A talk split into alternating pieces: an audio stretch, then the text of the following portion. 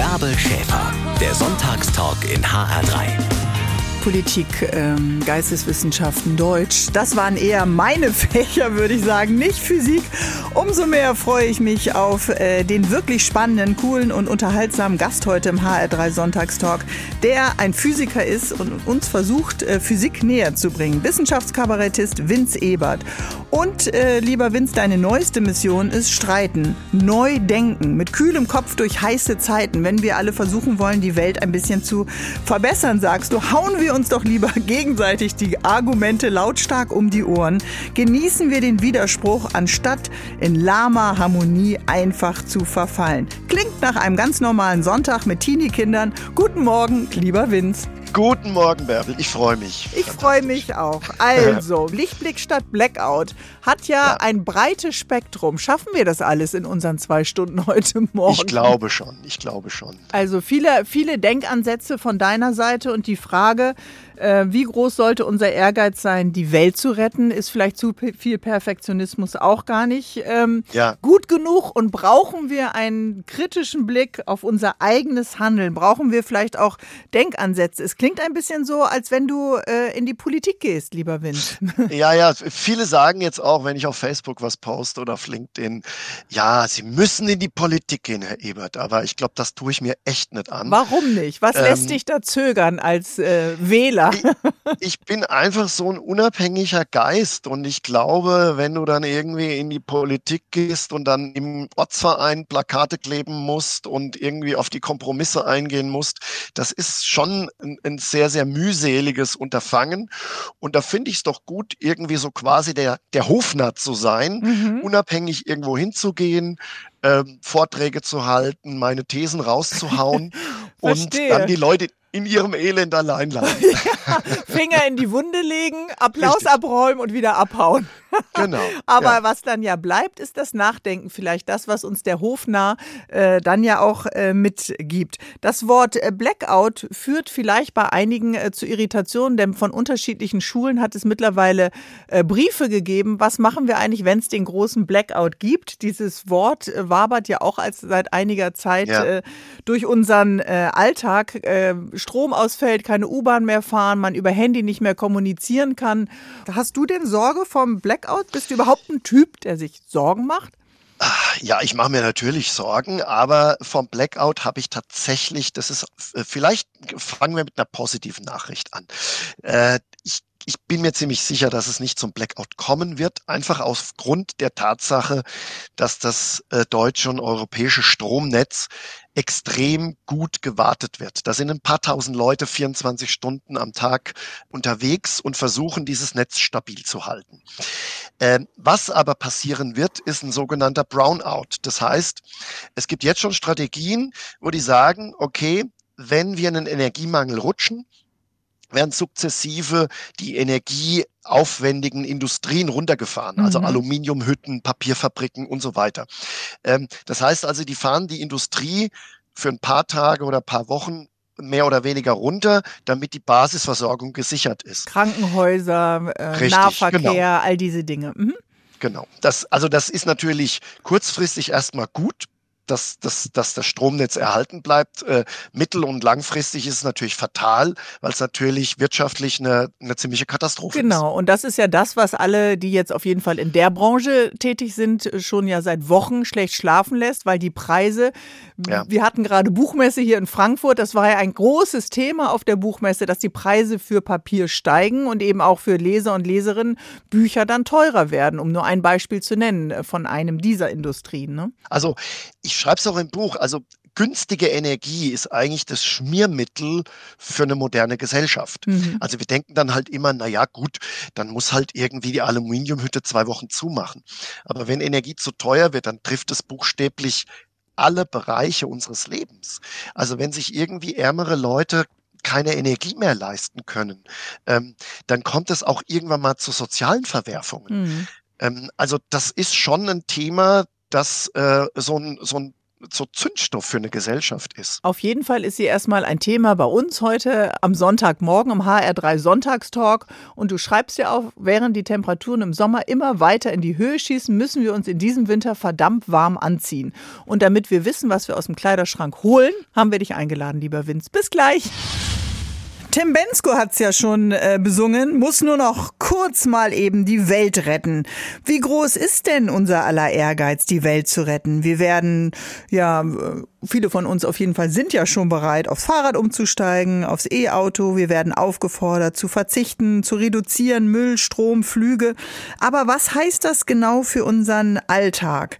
Wie groß ist unsere Bereitschaft, uns zu verändern? Mein Gast heute im HR3 Sonntagstalk, der Physiker und Kabarettist Vince Ebert, hat sich ja dazu ganz schön viele Gedanken gemacht und sagt, hey, lass uns doch mal alle zusammen neu denken. Was meinst du denn damit, Vince? Naja, also diese Verzicht- und Reduzierungsappelle, äh, die sind vielleicht jetzt in der aktuellen Krise mal äh, ganz vernünftig, aber langfristig ist das ja keine, keine Strategie.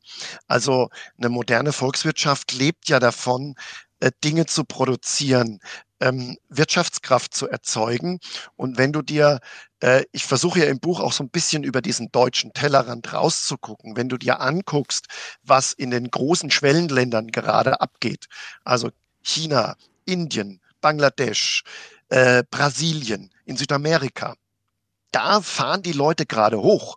Also die bauen gerade massiv äh, Kraftwerke. Die versuchen ähm, aufzuschließen an unseren Wohlstand. Das heißt also global gesehen ähm, ist und das ist auch wieder mal die gute Nachricht, die Stimmung eher positiv, mhm. weil jetzt zum, in, in, China oder in Indien zum ersten Mal Leute ähm, sich äh, in die Situation kommen, ihre Kinder auf eine höhere Schule zu schicken oder zum ersten Mal in ihrem Leben zu reisen, zum ersten Mal zweimal die Woche Fleisch zu essen. Das heißt also, der Rest der Welt wird sich von unseren Verzichtappellen nicht beeindrucken lassen. Genau, und vielleicht machen Sie ja, laufen Sie in die gleiche umweltpolitische Falle und machen die gleichen Fehler, die wir auch die letzten Jahrzehnte gemacht haben. Deswegen könnte ich doch gegen argumentieren, einer muss doch anfangen und versuchen, all die Klimaziele, die wir uns in internationalen äh, Konferenzen gesteckt haben, äh, denken wir an das Pariser Abkommen, dann auch einzuhalten. Wohlstand für all die Länder, die ihn bisher nicht hatten, ähm, gerne, aber äh, doch unter Berücksichtigung auch dieser dieses Planeten, auf dem wir doch alle leben. Also die großen Schwellenländer, die äh, überspringen jetzt quasi eine, eine ökologische Stufe. Mhm. Also wenn jetzt China Kohlekraftwerke baut, dann sind das Kohlekraftwerke hochmoderne Dinger, die schon eine wesentlich bessere Rußabscheidung haben, als, als wir noch irgendwie gebaut haben vor 30 Jahren. Wir Deutschen sehen uns ja so ein bisschen als die grünen Vorreiter. Du hast ja gesagt, wir wollen Vorbild sein. Mhm. Und wir haben ja auch gerade äh, trainiert zu denken. Ja, Klimawandel, ja, ja. Nachhaltigkeit Natürlich, sind wichtige klar. Themen und jeder fängt in seinem direkten Umfeld äh, ein bisschen an, ja? Ja, also meine grundsätzliche Kritik oder mein Verbesserungsvorschlag ist eben, wenn wir uns als grüne Vorreiter sehen, müssen wir uns ja mit den globalen Realitäten auseinandersetzen. Mhm. Und das bedeutet, viele Schwellenländer haben einen riesigen Energiehunger, den du nicht allein mit Wind- und Sonnenenergie decken kannst. China zum Beispiel investiert zwar massiv in erneuerbare Energien, aber halt eben auch in, die bauen gerade 32 Kernreaktoren. So, damit muss man sich erstmal auseinandersetzen. Und wir schalten unsere bald ab. Genau. Das heißt also, ähm, es ist, wir kommen jetzt zum ungeliebten Thema Kernenergie in Deutschland. Ich weiß, dass das ein moralisch hoch aufgeheiztes Thema ist. Ja, das heißt mal gerade hinsetzen jetzt am Frühstückstisch, ja. sich noch schnell ein Marmeladenbrot schmieren und äh, sich mit deiner Haltung auseinandersetzen, ja. Äh, die ja vielleicht also, nicht nur auf Zustimmung stößt. Nee, also viele sehen mich ja so ein bisschen als der Kernenergie-Fanboy und äh, mhm. das bin ich überhaupt nicht. Also ich sehe da, ich gehe da ganz pragmatisch ran. Der Weltklimarat selbst, der Weltklimarat sagt, äh, um die CO2-Emissionen dauerhaft zu reduzieren, kommen wir an Kernenergien nicht vorbei, weil das die einzige grundlastfähige Energieform ist, die weitgehend äh, CO2-frei Strom produziert. Mhm. Wind, das heißt Sonne. Was ist ja, denn damit? Darauf setzen wir doch. Jeder, der ja jetzt ein Haus baut, äh, äh, äh, ja. nagelt sich doch die äh, Solarplatten aufs Dach. Das macht auch total Sinn. Aber für eine Grundversorgung, Mhm. du hast ja bei Wind und Sonne immer das Problem, dass du halt nur dann Energie bekommst, wenn Wind weht und wenn die Sonne scheint.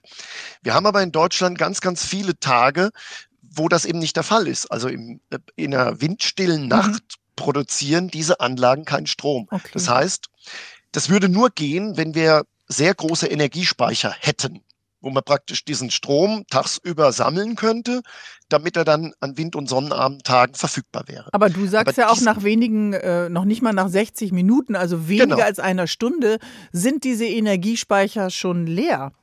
Richtig, genau. Wir haben technisch, geografisch bisher keine Idee, wie wir Energiespeichersysteme im sogenannten Terawattstundenbereich. Wir brauchen pro Tag in Deutschland 1,4 Terawattstunden Strom. Und wir können in Deutschland mit Pumpspeicherkraftwerken, also Stauseen, nur für 40 Minuten Strom speichern. Mhm. Und wir haben technisch noch keine Idee, wie man das äh, besser machen könnte. Also wir haben einiges äh, zum Nachdenken an diesem Sonntagmorgen und dafür bist du ja bekannt, äh, lieber Vince, dass du unsere Gehirnmasse äh, durchknetest, lüftest und wir am Ende vielleicht dann doch dazu kommen, sagen, ja, spannend. Also nicht gleich erst auf Abwehrhaltung gehen, sondern sagen, kann vielleicht auch ein Ansatz sein. Freue mich, dass du da bist. Bis gleich, lieber Vince Ebert. Ihr hört den HR3 Sonntagstalk und die Welt jeden Tag ein Stückchen besser machen. Das treibt viele von uns an. Ob beim Trainieren einer Jugendmannschaft, bei der Übung bei der Freiwilligen Feuerwehr, in Vereinen, Kirchengemeinden, Stadtparlamenten, als NGO oder eben im Ehrenamt. Das ist richtig toll. Das stärkt unsere Gemeinschaft. Vince Ebe ist heute mein Gast hier im HR3 Sonntagstalk und er sagt, wir müssen bei den ganz großen Themen Klimaschutz, Nachhaltigkeit, Umweltpolitik auch gemeinsam denken, vielleicht auch neu denken. Vielleicht müssen wir auch anfangen zu hinterfragen. Wo fangen wir denn an, lieber Vince? Ich habe im Anfang vom Buch geschrieben, ähm, wir träumen von großen Energiewenden, wir träumen davon, die Globaltemperatur stabil zu halten und äh, haben schon Schwierigkeiten, einen Flughafen zu bauen. Brauchen da 14 Jahre dafür. Oder ein Mautsystem einzurichten. Das heißt, also ich sage immer, die Welt verbessern macht Sinn, aber lass uns doch mal im Kleinen in den Sachen anfangen, die wir wirklich kontrollieren und organisieren können. Was wäre das Also, denn? naja, lass uns erstmal eine stabile Energieversorgung aufrechterhalten, Mhm. statt jetzt gleich zu sagen, wir wollen irgendwie die ganze Welt retten. Das ist so ein bisschen meine Kritik. Wir steigen aus ganz, ganz vielen Sachen aus, die die Welt verbessern könnte. Also wir steigen zum Beispiel aus der grünen Gentechnik aus, auch so ein ungeliebtes Ding. Mhm. Obwohl die, der Weltklimarat sagt, ähm, wir brauchen klimaresistente Getreidesorten, um mit dem, um mit den, mit dem Klimawandel umzugehen.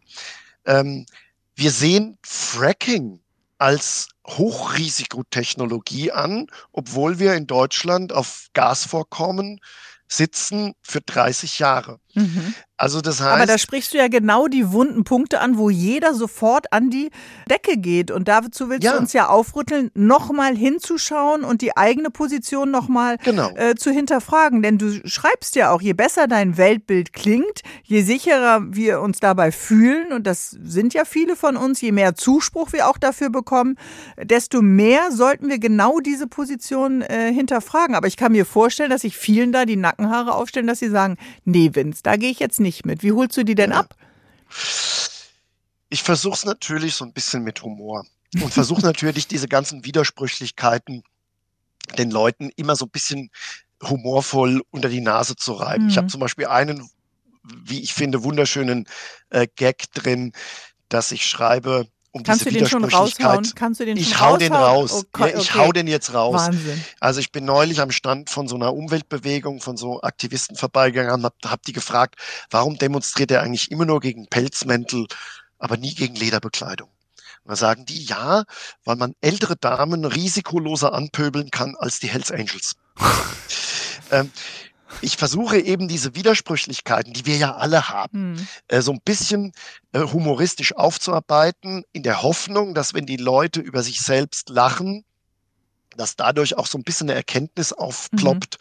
Ach, äh, vielleicht äh, machen wir doch manches nicht so clever. Durch das Lachen wird uns eigentlich klar, was auseinanderklafft. Unser Wunschdenken und äh, die Wirklichkeit klaffen ja auseinander. Genau. Also ich sehe mich tatsächlich so als klassischer Hofner. Also der Hofner früher im Mittelalter, das war ja auch ein Typ, der durfte die Wahrheit sagen, aber es musste halt witzig sein. Mhm. So, wenn der nicht witzig war, ist er geköpft worden. Da sind wir heute ein bisschen weiter.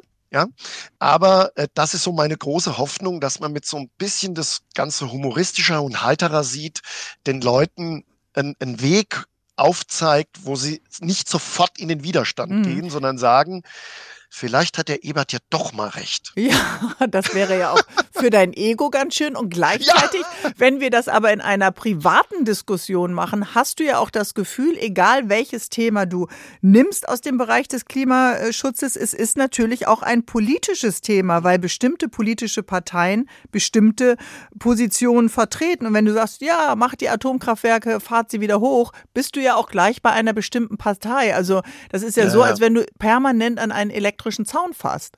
Genau. Das ist das große Dilemma, finde ich. Alle etablierten Parteien haben in den letzten Jahren Kritik an der Energiewende eigentlich moralisch abgewertet. Und dadurch treibt man die Leute, die halt wirklich sachlich sagen, naja, das funktioniert vielleicht nicht und ich habe ich möchte eine andere Maßnahme gerne haben. Dadurch treibt man sie eigentlich in die Hände von Scharlatanen.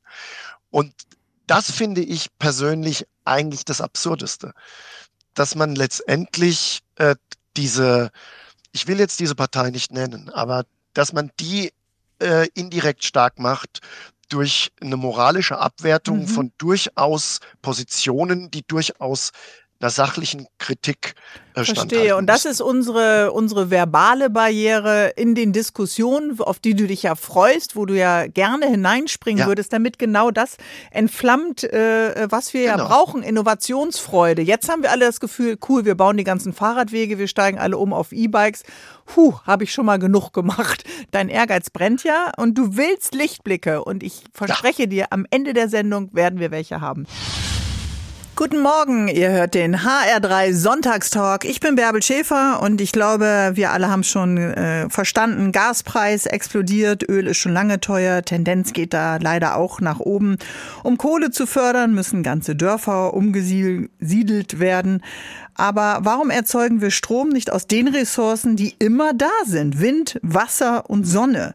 Mein heutiger Gast ist Physiker. Ja, er ist auch Kabarettist, Vince Ebert. Und Vince, du sagst, so einfach ist das gar nicht mit den Ressourcen Wind, Wasser und Sonne. Also ich bin natürlich nicht per se gegen Erneuerbare, ist natürlich ein Quatsch. Also es macht natürlich bei, wenn du ein Einfamilienhaus hast und da hast du ein Dach frei und da eine Solaranlage hinzudübeln, eine Wärmepumpe einzubauen mhm. und vielleicht dein Elektroauto damit zu laden, ist eine super Sache. Aber für eine Grundversorgung hast du halt einfach ein Problem. Weil also du denkst jetzt fürs ganze Land. Mhm. Genau. Und vor allem, was, äh, jetzt geht's mal tief in die Physik rein. Keine Angst, es gibt keine Formeln. Ähm, äh, die Energiedichte von Wind und Sonne ist sehr gering. Das heißt, du brauchst riesige Flächen, riesige Anlagen, um genug Energie ernten mhm. zu können. Und das macht die Sache natürlich teuer. Ich habe mal ausgerechnet, um ein mittleres Kernkraftwerk zu ersetzen, brauchst du ungefähr 3000 Windräder. Da werden die meisten schon wieder aufschreien und sagen, nein, das möchte ich nicht. Aber wie kann ein Land dann Strom speichern, Vince? Also wir ja. haben die Windparks in der Nordsee, wir haben die Wasserkraftwerke in Hessen, Solaranlagen in den Weinbergen, auch am äh, Rhein. Äh, das ja. scheint dann alles noch nicht äh, zu reichen. Ja, das reicht nicht und selbst da könnten wir natürlich Sachen besser machen, aber wir Deutschen sind dann mal Leute, die Party feiern machen und keine, keine Karte haben wollen. Also wir fordern Offshore-Windparks, aber gleichzeitig gründen wir dann eine Bürgerinitiative, wenn die Starkstromtrasse vor unserem Haus entlang läuft. Mhm. Das heißt also, wir müssen uns schon auch ein bisschen entscheiden, ähm, welchen Weg wir gehen wollen. Also wir können, wir kommen aus dieser Nummer nicht sauber Warum raus. sind wir so ambivalent? Warum äh, fällt es uns so schwer, dann weiterzudenken und natürlich auch zu gucken, nee, Windpark vor meinem Haus will ich auch nicht haben. Ja. Ich glaube, weil es die letzten Jahre irgendwie ja noch so funktioniert hat, mhm. ohne dass wir die negativen Eigenschaften gesehen haben. Ja. Wir hatten immer genug Strom. Der Strom ist aus der Steckdose gekommen. Und jetzt sind wir zum ersten Mal seit sehr, sehr langer Zeit seit Jahrzehnten eigentlich an einen Punkt, wo das ganze System nicht mehr funktioniert. Und du schreibst ja auch, wenn ich das noch ganz kurz erwähnen kann, also die durchschnittliche monatliche Stromrechnung eines Drei-Personen-Haushalts hat sich durch die Energiewende in den letzten 20 Jahren mehr als verdoppelt. Bereits vor dem Ukraine-Krieg zahlte Deutschland den höchsten Strompreis europaweit. Also ja. wir sind ja wach geworden jetzt durch den Ukraine-Krieg. Hätte es den nicht gegeben, hätten wir ja wahrscheinlich erstmal so weitergemacht. Ja, also äh, wäre es der Ukraine-Krieg nicht gewesen, hätte irgendwann mal ein anderes Ereignis dafür gesorgt, dass das Kartenhaus so ein bisschen wackelt oder zum Einsturz gekommen wäre. Mhm. Also wir, wir ziehen wie in so einem Jenga-Turm seit, seit Jahren immer mehr Bauteile raus und irgendwann kann dieses System halt nicht mehr stabil sein. Und das merken wir halt jetzt. Und merken wir das zu spät oder äh, ja, äh, sagen? Auf jeden Fall. Okay, das macht ja also schon mal keine Fehler, Hoffnung. Die Fehler wurden halt schon gemacht. Äh, mhm. Und ich erlebe es, weil wir haben gerade so, vorhin so ein bisschen über Politik geredet. Ich habe überhaupt kein Problem mit grüner Politik. Wenn die ihre Position haben, das finde ich vollkommen legitim. Ich habe ein Problem damit, dass wir viele Leute aus dem Bundestag unter vier Augen von anderen Parteien sagen, Herr Ebert, Sie haben recht. Und wir sind da eigentlich für was anderes und wir müssen da irgendwie, wir brauchen da andere Konzepte. Aber wenn es zur Abstimmung kommt, ähm, ziehen Sie den Kopf ein mhm. und stimmen wieder eigentlich gegen ihr Gewissen ab. Ich meine, Kohle, Gas, Kernkraft äh, hat ja auch seine Tücken, ist ja den meisten jetzt auch bekannt. Total. Was, das, das klingt ja so, als würde, wäre der Karren in den Sand gefahren und keiner kriegt es mehr raus und die Reifen drehen durch. Ja, also wir brauchen eine bessere Debattenkultur. Wir Deutschen sind ja so ein bisschen so ein Konsensvolk. Mhm. Also wenn wir nicht vom Tisch aufstehen und äh, alle sind einer Meinung, dann haben wir das Gefühl, äh, die Welt bricht zusammen. Und das führt irgendwie dazu, dass man aus falscher Rücksichtnahme Probleme unter den Tisch kehrt. Ja, und das ist in Genau, das ist in der normalen Diskussion so und es ist meiner Meinung nach halt auch bei der aktuellen Regierung so. Mhm. Da wird nicht offen diskutiert, da wird nicht mehr debattiert, sondern man sagt, wir machen einen Konsens und das wird schon irgendwie gehen. Mhm. Aber, so und aber mit diesem Demokratie irgendwie nicht. gehen kommen wir am Ende auch nicht weiter, wenn wir denn tatsächlich nochmal auf das schauen, äh, äh, was wir ja auch erreichen wollen, nämlich äh, noch viele, viele Jahre und Jahrzehnte, Jahrhunderte vielleicht auf diesem Planeten leben. Und wir haben ja den nationalen Diskurs, die Auseinandersetzung hier und es gibt ja auch den internationalen Diskurs. Du hast ja. es vorhin schon angesprochen. Also lass uns mal auf die globalen Zusammenhänge mhm. gleich schauen, lieber Vince Ebert. Bis gleich. Ich bin Bärbel Schäfer und mein heutiger Gast, der will Lichtblicke statt Blackout. Vince Ebert ist Physiker, Wissenschaftler, Kabarettist. Er sagt, wir müssen mal neu denken, mit kühlem Kopf durch heiße Zeiten durchkommen. Das geht nur, wenn wir lebendig miteinander diskutieren. Denn auf der einen Seite stellen wir fest, so sagt Vince, wir Deutsche sparen uns kaputt mit unserer Solarenergie, während in China ständig neue Kohlekraftwerke entstehen. Das bringt doch alles nichts für den Klimawandel. Das macht vielleicht nur unser Leben im wirtschaftlichen Wettbewerb ein bisschen schlechter. Es gibt dazu natürlich eine lebendige Diskussion um Energiewende, um Nachhaltigkeit, um den richtigen Weg. Und irgendwann kommt das Argument, hm, wie wird's denn besser? Irgendwann setzt sich jemand durch. Haben wir denn noch genug Zeit für Diskussionen, lieber Vince? Naja, also es wird ja immer gesagt, äh, es ist fünf vor zwölf, es ist ja eigentlich sogar schon fünf nach zwölf. Ähm, also vielleicht jetzt mal ganz äh, konkret gesagt, ich schreibe ja auch so ein bisschen aus wissenschaftlicher Sicht, was wissen wir über den Klimawandel, was wissen wir, äh, wie sich das entwickelt. Die gute Nachricht, das wollen vielleicht auch äh, wir Apokalyptiker nicht hören. Aber äh, es gibt im Weltklimabericht, ist da keine Rede von einem Untergang, auf den wir zusteuern. Es gibt keine Klimaapokalypse. Also die, die, der Weltklimarat sagt natürlich, dass der Klimawandel Regionen vor große Probleme stellen wird. Aber da ist nicht die Rede von einem Mad Max-Szenario. Mhm. Und diese Debatte in Deutschland ist mir auch viel zu depressiv. Also wenn man schon aber es gibt Kindern doch die schmelzenden Gletscher. Es gibt doch das. Äh, Natürlich gibt es das. Erwärmen der, der, der Temperatur. Den, klar, natürlich gibt's das. Aber selbst in den Worst-Case-Szenarien vom Weltklimarat ist nicht die Rede davon, dass wir in den Untergang gehen. Also wir müssen uns an diesen Klimawandel, wir müssen uns beschäftigen, wir müssen uns anpassen, wir müssen auch äh, Maßnahmen ergreifen, das ist ja ganz klar. Aber, äh, und das ist auch meine große Kritik, wenn wir den Leuten immer nur sagen, die Welt geht unter, es gibt eine Apokalypse, es ist eigentlich fünf nach zwölf, damit entfachen wir ja bei den, vor allem bei den jungen Leuten auch keine Inspiration, keine Kreativität. Also du meinst, also aus, aus, Angst entsteht eben das nicht, was wir brauchen? Fragen richtig. stellen, neu denken. Äh, was was genau. macht denn der Körper mit uns, wenn wir dann in einer eher ängstlichen Haltung sind? Äh, also Kommt dann die Innovationsfreude? Genau, aus der Hirnforschung weißt du, Angst und Panik lähmt das klare Denken.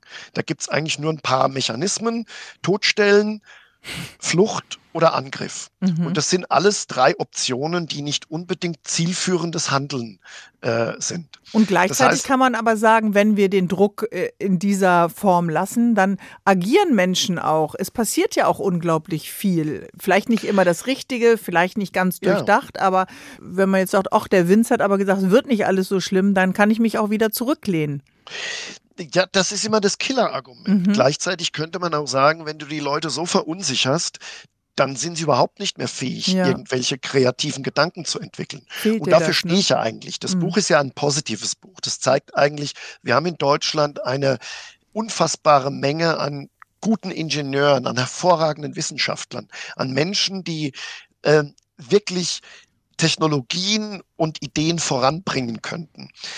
Und dann versickert das, das, in diesem kleinen Klein von Diskussionen. Ja. Und wir haben ja alle momentan äh, vielleicht oder viele von uns das Gefühl, es liegt so ein Mantel der Lähmung über äh, genau. uns. Ist es, es das, ist eine mentale Rezession, mhm. dass die Leute so verunsichert werden und so gesagt, es wird alles immer schlimmer.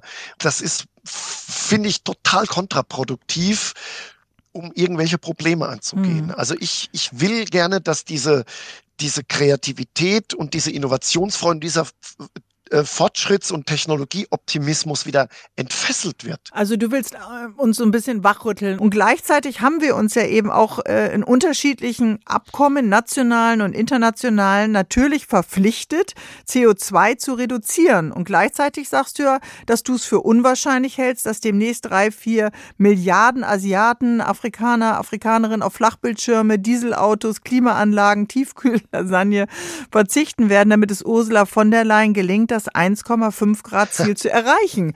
Und ja. trotzdem, es ist doch ein Planet. Wir müssen doch alle an einem Strang Klar. ziehen. Also wir müssen vielleicht wieder ein bisschen freier und äh, äh, leichter auch werden, äh, um denken zu können, wenn ich dich richtig verstehe. Aber mhm. wir können ja die anderen jetzt nicht auch entlasten in der Verantwortung für unseren Überhaupt Planeten. nicht. Nein, nein, nein. Gut, bis gleich. Wir leben auf einem Planeten und äh, Vince Ebert sagt, es gibt Lichtblicke in der Wissenschaft äh, statt Blackout. Wir müssen nur anfangen, miteinander in Diskussion zu treten, damit wir alle auf diesem Planeten eben überleben können. Also du bist gegen dieses apokalyptische Denken, du bist für den Diskurs und frei von äh, politischen äh, Tendenzen, damit wir ein bisschen wieder vorankommen in diesem Land, damit wir die großen ja. Schritte gehen und nicht im Klein-Klein verhängen. Und trotzdem nochmal die Frage mit dem Blick auf den internationalen, äh, globalen Denkansatz. Wir können die anderen ja nicht entlasten. Also wenn Asien und afrikanische Länder jetzt auch Wohlstand entdecken und äh, gleichzeitig zu sagen, auch ihr müsst auf Umweltschutz achten ja. und Regularien einhalten. Es gibt ja so zwei Ideen. Die einen sagen, der Mensch muss sein Verhalten ändern. Ich glaube nicht, dass das eine zielführende Geschichte ist, weil, wie gesagt, wenn, wenn ganz viele, es werden in den nächsten zehn Jahren 200 Millionen Menschen erstmals Zugang zum Stromnetz erhalten. Natürlich werden die Strom verwenden, natürlich will, wollen die Energie äh, verbrauchen. Das heißt, du wirst das menschliche Verhalten vielleicht in der Wohlstandsgesellschaft ein bisschen verändern können. Aber gerade die, die jetzt hochkommen, die wollen Energie verbrauchen, die wollen am Wohlstand teilnehmen. Und deswegen ist mein Ansatz, wir müssen ihnen als Hochtechnologieland attraktive Angebote machen, dass sie Technologien benutzen, die ökologisch gut sind und die gleichzeitig so attraktiv sind, dass sie sagen, wir nehmen die freiwillig. Mhm. Äh, ich, ich will trotzdem Energie verbrauchen, aber habe jetzt was an der Hand, wo ich die Energie ökologisch gut besser verbrauchen kann. Das wäre viel, viel zielführender Und das und da findet nicht mehr statt in unserem Land. Da verbauen wir uns viele Möglichkeiten. Also ich habe vorhin Gentechnik angesprochen. Wir, wir forschen auch kaum an emissionsfreien Treibstoffen. Wir verbieten den Verbrenner, obwohl wir wissen, dass ganz viele großen Schwellenländer den Verbrenner weiter bauen werden. Warum forschen wir nicht stattdessen an emissionsarmen Treibstoffen, um denen zu sagen, wir haben hier was, da kannst du aus einem 3D-Drucker dir für 50 Cent den Liter einen emissionsarmen Treibstoff rausziehen. Äh, äh, Aber das denkst doch nicht nur du. Wenn du in den Diskurs trittst mit der Automobilindustrie äh, und ihr so eine Art Think Tank dann eröffnet, was antworten sie dir denn dann? Also diese, diese Fragen stellst du doch sicherlich bei Natürlich, deiner Recherche. Die wissen das, die sagen das auch. Aber was wollen die denn machen? Die EU gibt denen eine Vor Vorgabe, du musst Flottenziele einhalten, wahrscheinlich wird 2030 oder 2035 der Verbrenner ver verboten. Ist noch nicht ganz vom Tisch, mhm. aber so. Und was machst du als großer Konzern? Wenn du weißt, dass in zehn Jahren dein Geschäftsmodell politisch zerstört wird, dann investierst du doch nicht in emissionsarme Treibstoffe, sondern dann investierst du natürlich in Elektromobilität, was, was ja auch Sinn macht im Rahmen. Aber das heißt, die Politik setzt eigentlich Rahmenbedingungen, die die Unternehmen nicht denkoffen machen, hm. sondern sie eigentlich beschränken. Und wäre, diese Denk wäre diese Denkoffenheit da, ist deine Haltung, dann äh, kämen wir vielleicht auch weiter. Aber Richtig. wann ist denn diese Denkoffenheit äh, verloren gegangen? Also wir haben äh, nationale äh, Entscheidungen, die wir treffen, wir haben europäische, wir haben internationale Entscheidungen. Ist das Korsett äh, so eng?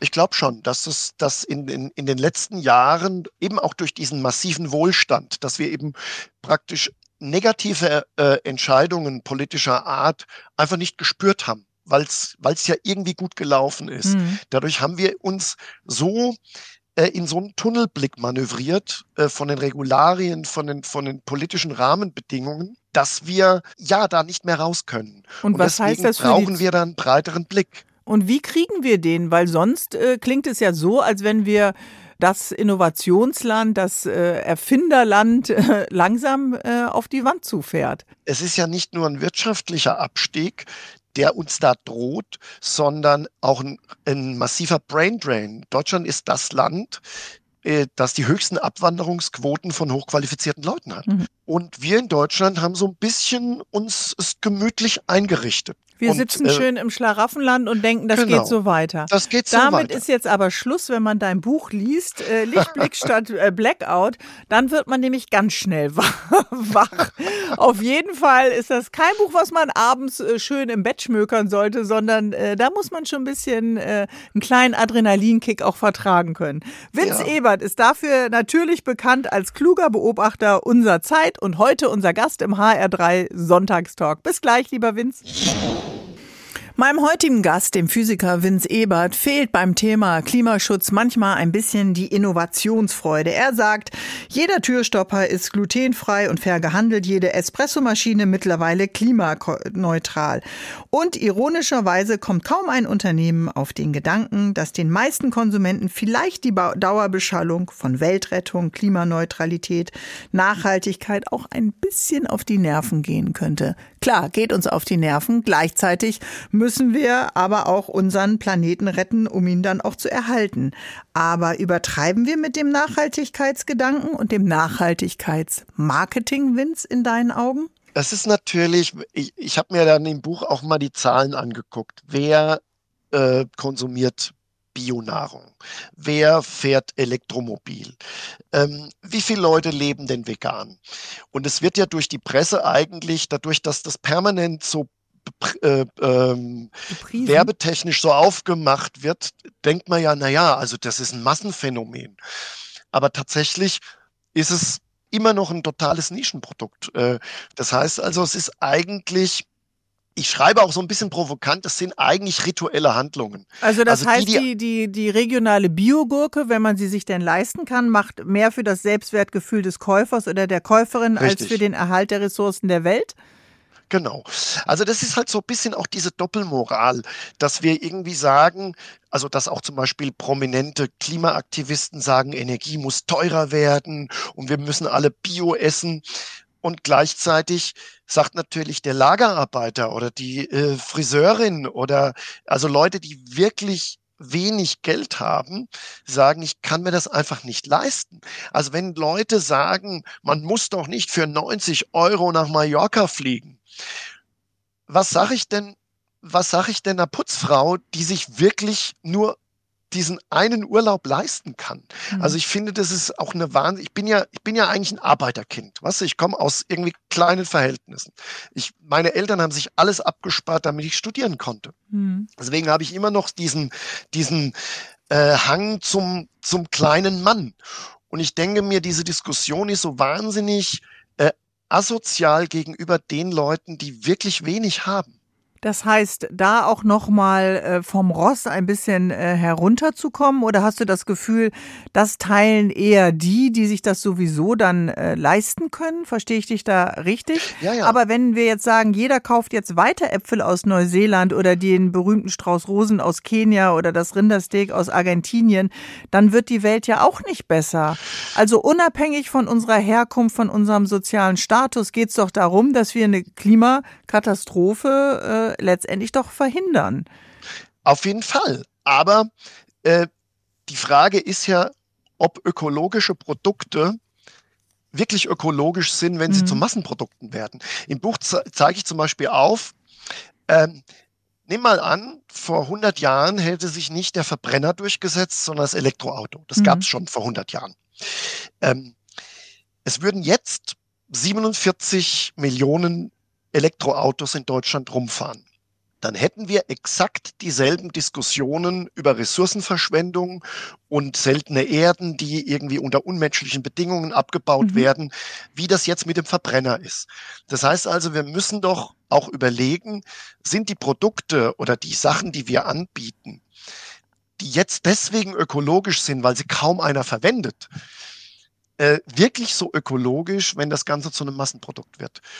Und da müssen wir natürlich auch wieder einen, einen, einen, klaren Blick auf die Sache sehen. Und bei Biolandwirtschaft hast du nun mal das Problem, Biolandwirtschaft braucht wesentlich größere Flächen, um denselben Ertrag zu erwirtschaften. Das heißt also, wenn alle Bio essen, brauchen wir riesige Flächen mehr, ähm, als wenn du mit einer modernen Hochleistungslandwirtschaft diese Erträge erwirtschaftest. Mhm. Das heißt, nicht immer ist Bio automatisch ökologischer. Also nehmen wir den Verbrennermotor und den E-Motor, dann haben wir zwei Optionen und wir entscheiden immer nur zwischen den beiden, die da sind, ohne jetzt mal über eine dritte oder vierte Option äh, nachzudenken. Ja. Das ist ja auch etwas, wozu du nochmal äh, aufrufst, weil alle Recherchen habe ich natürlich jetzt nicht nochmal, auch nochmal äh, recherchiert und vielleicht hören uns jetzt der eine oder andere zu, geht beim Frühstück gerade an die Decke und sagt, was erzählt der Winz da? Das ist doch ganz anders, weil wir natürlich alle unsere oft auch eigenen Informationsquellen äh, dann haben. Also ich kann mir vorstellen, dass viele das auch kritisch sehen, was du jetzt sagst. Total. Das, sehen natürlich, das kannst du aber gut ja aushalten, gut. ja? Das ist, ja, natürlich kriege ich auch einzelne, einzelne Anfeindungen oder sowas. Aber es löst tatsächlich eine Debatte aus. Ganz mhm. viele Leute schreiben mir, hey, äh, ich sage das schon seit Jahren, ich war immer so ein bisschen ruhig, aber das hat mir jetzt Mut gemacht, einfach mal die Diskussion wieder offen zu machen. Und mhm. so muss es doch sein. Samba. In diesen Beats geht's wahrscheinlich auch in manchen privaten, beruflichen Diskussionen ab oder wenn wir mit unseren Familien diskutieren über Tempolimit, ja oder nein, Verbot von Verbrennern, wann soll das kommen, Ausbau von Radwegen zugunsten von Straßen oder umgekehrt, weniger Inlandsflüge. Es gibt Ideen, klar, wie wir Ressourcen und CO2 einsparen, das Klima schützen, unser Leben für die Natur ein bisschen verändern. Mein Gast heute im HR3 Sonntagstalk ist der Physiker Vince Ebert und der redet rät uns dazu, lieber Vince, was sagst du? Emotionen am besten rauslassen. Nicht immer so ganz einfach. In, in, letzter Konsequenz bin ich ja immer noch Wissenschaftler. Also ich versuche möglichst ideologiefrei die Sachen zu sehen, versuche den Leuten Zahlen, überraschende Zusammenhänge mit äh, an die Hand zu geben, die vielleicht dem eigenen Weltbild so ein bisschen widersprechen. Mhm. Und ich glaube, nur so ist irgendwie Fortschritt und ähm, eine Zukunft zum Besseren möglich. Wenn ich aus dem Bauchgefühl raus eine Sache vielleicht gut finde und die, und die weiterverfolge, die aber von den Zahlen, von den realen Zusammenhängen gar nicht die Welt mhm. verbessert, dann kann das doch nicht im Interesse von allen liegen. Und sind wir vielleicht ein bisschen in unseren eigenen Weltbildern sehr eng gefangen? Das nehme ja. ich auch mit von Lichtblick äh, statt Blackout. Ja. Äh, dass die eigenen äh, Leitplanken des Denkens oft sehr eng ge gelegt worden sind total. In der Wissenschaft sagt man ja, man irrt sich, man irrt sich Schritt für Schritt nach oben. Also du machst in der, in der Physik, machst du ein Experiment, weil du eine Theorie hast, dann scheitert dieses Experiment, dann musst du die Theorie über den Haufen werfen, eine neue Theorie aufstellen und äh, so kommt man zu Erkenntnis. Mhm. Es geht dir nicht darum, ein klimafreundliches Leben und Nachhaltigkeit äh, aus, dem, aus dem Blick zu verlieren. Das wollen wir noch nee. mal ganz äh, deutlich sagen. Also genau. du, du hast ein schönes Beispiel. Äh, das würde ich ganz zum Schluss der Sendung noch gerne vorlesen. Du sagst, nur 18 Prozent der Deutschen tragen ein Fahrradhelm, aber 91 Prozent nutzen eine Schutzhülle für ihr Handy. Wir machen uns also deutlich mehr Sorgen um unser iPhone als um unser Gehirn. Dein wichtigstes Arbeitsmittel. Allein das sollte uns zu denken geben, denn gerade daran scheitert es ja oft. Ja. Genau. Also ich, ich rede ja auch zu mir. Also auch mhm. ich äh, habe natürlich bestimmte Einstellungen und Meinungen, aber ich versuche ständig meinen, mein eigenes Weltbild ja auch zu hinterfragen. Wenn mir jemand mit guten Zusammenhängen, mit fundierten Informationen kommt, bricht mir kein Zacken aus der Krone, wenn ich sage, in dem Punkt habe ich mich geirrt. Mhm. Das ist doch toll. Das ist doch, ist doch besser, als zu beharren darauf und zu sagen, ich fahre wie so ein Duracell-Hase 50 Mal gegen die Wand äh, und hol mir ein, ein, ein blaues Auge, als zurückzutreten, zu sagen, hey, da gibt es auch noch einen anderen Weg. Mhm. Nebendran ist die Tür. Und schön, dass du den schon mal äh, gedacht hast. Können wir noch einen Lichtblick nennen zum Schluss? Ja, die Welt wird besser, auch wenn wir das nicht glauben. Es sind alle Daten, die du hast, was, was Lebenserwartung, was Armut, was Säuglingssterblichkeit angeht, hat sich in den letzten 100, 150 Jahren so verbessert und es wird noch besser werden. Und wir kriegen es halt nicht so mit, weil wir in unserem äh, depressiven Denken verwurzelt sind. Also der Rest der Welt blickt viel positiver auf die Zukunft als wir und da könnten wir uns ein Beispiel mhm. dran nehmen. Vince Ebert, unser Gast heute im HR3 Sonntagstalk und unser Gespräch kann man nachhören in der ARD Audiothek, bei HR3 hier im Podcast, bei Spotify oder beim Buchlesen. Danke dir, lieber Vince. Tschüss. Tschüss. Zu Hause in Hessen.